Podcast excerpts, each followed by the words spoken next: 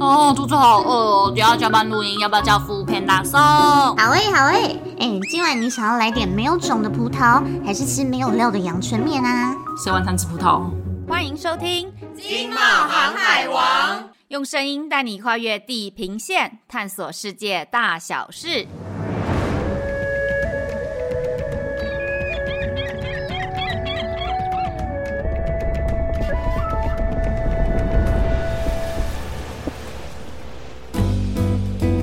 Hello，大家好，我是飞天吉娃娃。我是莉莉安。哎，现代人似乎已经对外送平台产生非常高度的依赖了，没有外送好像活不下去一样哎。对啊，其实我没有办法想象，如果现在没有外送会变怎么样哎、像我自己就有订阅那个 Panda Pro 啊，我们组的同事每天午餐都指挥我开团，有时候我还会开到就是隔壁大楼去。啊，因为说到这个啊，Food Panda 在二零二一的时候就有公布台湾人最爱点的外送排行，第一名猜一下是什么嗯，便当吧。 ？No，答案就是台湾之光奶茶哦。然后第二名跟第三名就是甜不辣跟锅贴喽。哎、那二零二二的数据嘞？嗯，二零二二的排行榜我也还在等，还没有出来。哦，加油好吗？还有，人家外送是很忙的啦，因为外送呢在疫情期间爆发性的成长，现在已经是全民熟悉的议题了。今天我们就来回顾一下疫情期间、后疫情时期外送平台带来的生活改变吧。嗯，为了了解大家对外送平台的想法，我们随机拉了几位路人来访问一下他们的看法，还有依赖程度哦。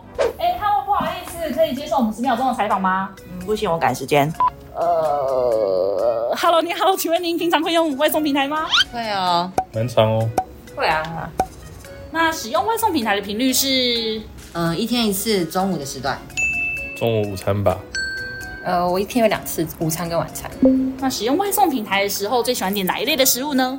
当然是开团订饮料啊，披萨、下午茶之类的吧。哦，那比较喜欢用 Uber Eats 还是 Food Panda 呢？ Uber Eats，因为是瘦子代言，好帅不跟打，你运比较好抽到，哦！都会欸用哎、想问平均一个月都花多少钱在外送平台上呢？ 嗯，算一算，可能有五六千哦。一千两百一个月是多少？呃，你帮我算一下，使用外送后的生活改变有？原本要一边煮饭一边顾小孩，像打仗一样。叫了外送之后，就可以不用那么狼狈嘞、不用中午出去人挤人，坐在办公室追剧就好。哦，我觉得就很方便、啊。那使用外送平台的优缺点可以分享一下吗？嗯，很方便，但是外送员素质参差不齐，有时候遇到服务差，会影响我胃口。嗯，蛮方便的啊，但就会制造很多垃圾。我也觉得就是很方便，但是一个人要抽到免运就会不然点太多。嗯，总结了前面几位路人的答案，大家真的已经离不开外送平台了耶！难怪外送产业的市场规模一年比一年还要扩大。嗯，没错。根据市场调查，二零二二年的全球外送商机就已经达到了一千两百八十亿美元，比二零二一年成长了百分之十四。哦，而到了二零三零年呢，则是预测可成长到超过五千亿美元这么多哦。嗯，外送产业为什么成长这么快呢？嗯，其实现在就是因为现代家庭的人口减少嘛，那对工时算偏长，而且自己做菜有时候根本不符合那个成本效益啊的确。对，然后现在呃，想窝在家懒得出门，不用排队等待，光是这样子就可以省下很多时间成本。嗯，真的，而且疫情严峻的时候，叫外送比较没有安全顾虑的问题。嗯，没错没错。嗯，台湾外送产业其实是成长非常快的一个市场。那主要消费族群，你知道是哪些人吗？嗯，我蛮好奇的耶。资策会二零二一年调查台湾消费者使用外送服务的行为，发现有百分之七十二的消费者都曾经使用过外送服务，而且十八到三十五岁是最常使用外送服务的族群哦。嗯，那你觉得现在餐点外送平台啊这么成功，它的决胜的关键是什么？我觉得餐厅的选择性多，送餐速度快，然后餐点的品质好，其实就可以提升消费者的忠诚度跟粘着度。那你觉得呢？嗯，我觉得吸引我的点可能就是免运吧，或者是它送餐的速度很快。对，免运其实也是一个决定的关键点。，对，嗯，那餐饮外送崛起之后，消费者习惯其实已经被大大的改变了。就你而言，你觉得有什么优点呢？嗯，就像刚刚访问的这些人回答说，就是方便嘛。那对我来说也是啊，就是外送带来了方便性，那也选择更多元。所以现在因为消费者使用的习惯迅速成型啊，外送平台的业者进一步就将服务的面向扩大到生活的需求，所以外送的品项呢，就由以前的熟食餐饮扩张到了生鲜杂货、日常用品，所以外送市场又开启了第二波的成长动能。嗯，没错。当然，外送服务也会有一些盲点啦，比方说评价有可能是假的啊。嗯，像是我就是很喜欢去看评价，然后去点餐，有时候就是不小心会踩到雷。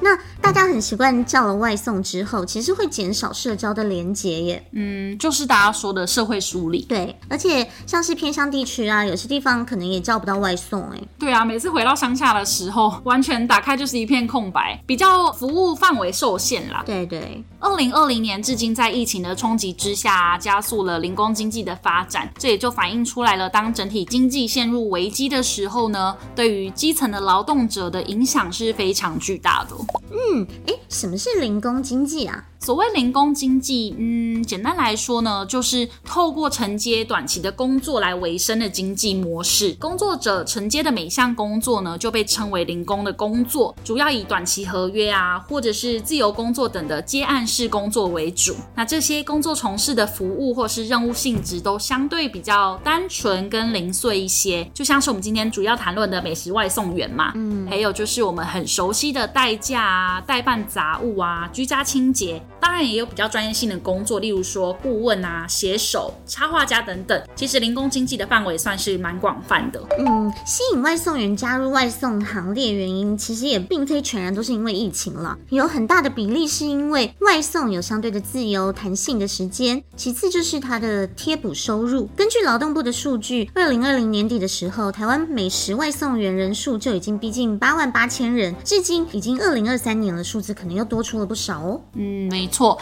那你觉得现在外送产业如此蓬勃啊，当外送员会是一个好赚的行业吗？嗯，这个要好好的讨论一下。有好有坏，对吗？对对，因为外送平台跟外送员的牢固关系，他们是承揽制，所以外送员要解决自己的劳健保，福利相对比较不完整，嗯而且无论刮风下雨或艳阳日晒啊，只要接到单就得出勤。相对坐在办公室的我们，其实辛苦很多哎、没错，而且现在外送员啊，为了抢单抢快，发生交通意外的机会就比较高。真的真的，外送员进入的这个行业的门槛比较低啊，所以竞争非常激烈，导致现在这个外送市场过度饱和。有些外送员还反映说，就是收入不增反减哎、哈，对啊，所以零工经济的工作其实还真的不是那么稳定啦，未来的发展趋势也是很值得我们再继续关注跟讨论的。没错，外送是一个非常方便的服务，但大家在叫外送的时候，请大家彼此尊重，体贴一下外送员的辛劳，记得跟他说声谢谢哦。今天的节目就到这边，我们下次见喽，拜拜拜。哎拜。哎、我们的餐到了吗？我看一下，哦，真的假的？我快饿死了啦！那叫咸酥鸡。